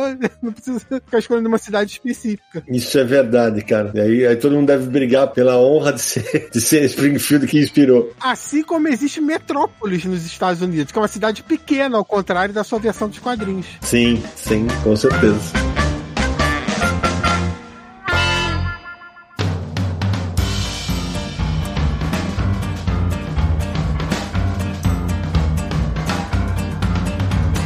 Caramba, vocês estão cansados da viagem? Pela madrugada, hein, amigos? Se tem um monte de cidade bacana, certamente faltou alguma, né, Samir? Ah, mas com certeza faltaram muitas aí, porque é, o que não falta são cidades criadas para ambientar, principalmente obras de ficção científica, futuro distópico, esse tipo de coisa. Tem muita coisa que poderia falar ainda, mas também a gente tem tempo. Uhum. Mas a gente fez um bom apanhado, quem sabe a gente não junta outros para uma segunda parte. É, com certeza pode pintar. Então, meu querido Samir Neto, antes de terminarmos aquele contatos sensacionais para quem quiser encontrar o Confins do Universo nessa internet de tantas cidades reais ou fictícias. Pessoal, Confins do Universo já tem mais de 180 episódios. Meu amigo. Você pode ouvir todos em podcast.universohq.com. Você vai encontrar todos os episódios para ouvir, porque esse é o site do Universo HQ. Acesse universohq.com para mais coisas sobre quadrinhos, matérias, notícias e tudo mais. O Confins do Universo também pode ser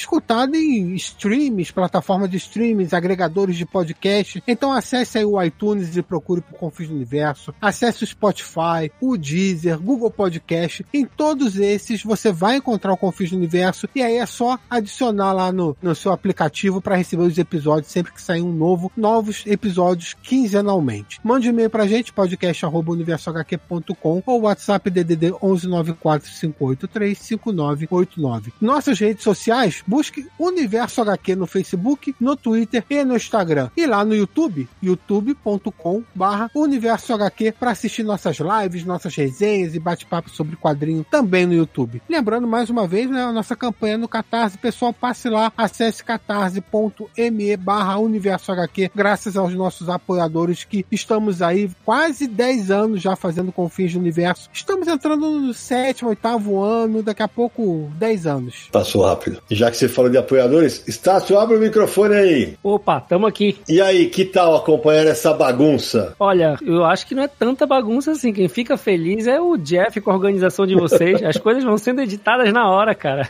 Isso é verdade. Ele fala sempre isso pra gente. Mas obrigado por você ter topado participar conosco aqui. O Vitor Estácio, ele colocou algumas sugestões aqui no chat, a gente até mencionou. E obrigado, claro, pelo apoio ao nosso trabalho. Espero que você tenha gostado. Ah, eu adorei, adorei mesmo. Um prazer ter estado com vocês aqui hoje. Valeu, Estácio. Valeu demais. Meu querido Marcelo Buide, muito obrigado mais uma vez por uma participação tão cheia. Buide faz a lição de casa, ele pesquisa, ele vai atrás, ele adora participar desses episódios nerdicos, como a gente chama, né? Mais uma vez, brigadaço, meu velho. Obrigado, obrigado, Sidão. Obrigado, pessoal. Foi, foi como sempre, muito legal. Eu já morei em seis cidades na minha vida e, claro que gostaria de ter morado em algumas das que a gente citou aqui hoje. Então, Você é nômade, rapaz. sou nômade, sou nômade, exatamente. Mas obrigado, sempre à disposição de vocês. Valeu demais. Sérgio, Olha, gente, foi um papo muito divertido. Lembrei aí de algumas coisas que havia esquecido há muitos anos. E principalmente aí na parte do cidade do Mickey, né? Que eu não, nem lembrava. é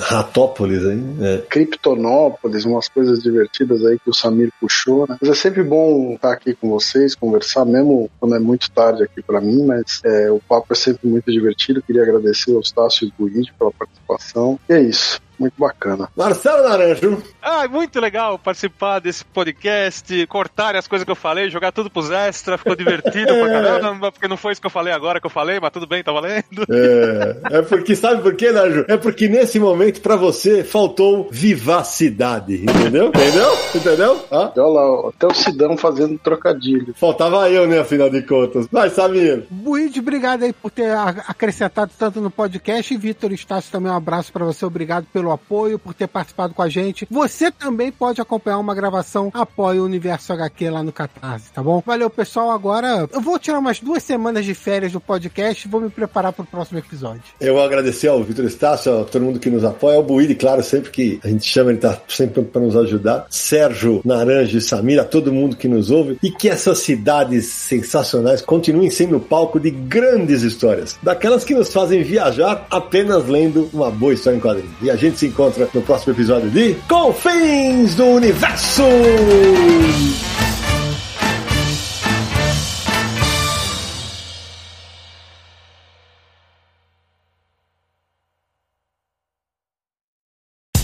No dia mais claro ou na noite mais densa, você está deixando a nossa presença. Faça uma boa viagem de volta, mas não fique disperso. Nos encontraremos no próximo episódio de Confins do Universo.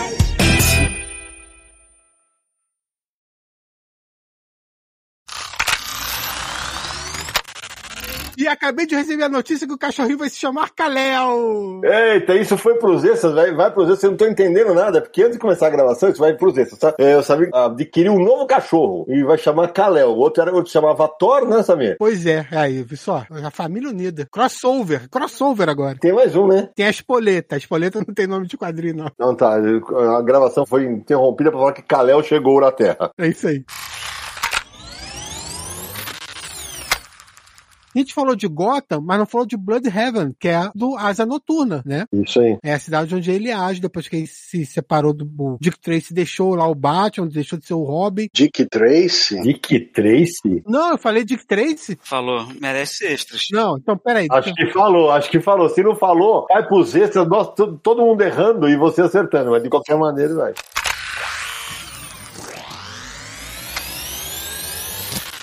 Nara, Será que não tem muita música com cidade, né? Tem que cantar, velho. Eu Então canta aí, né? eu. Na, peraí, assim, ó. Na neblina, a cidade amanheceu, sonolenta como os últimos boêmios. Essa é da sua época, Sidney. Usam, né?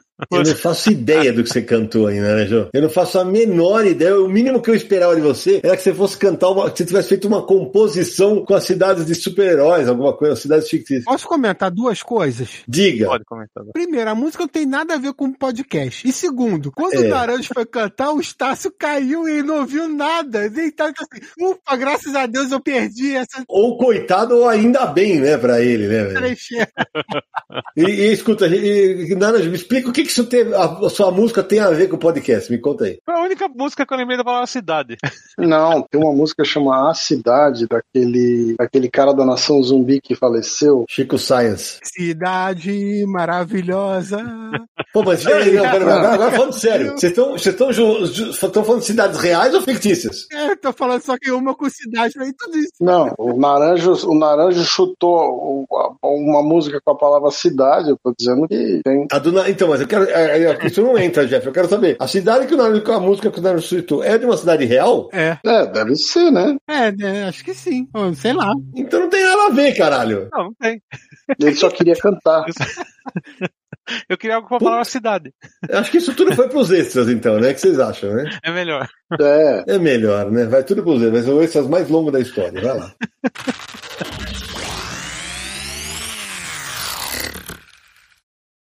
Este podcast foi editado por Radiofobia, podcast e multimídia.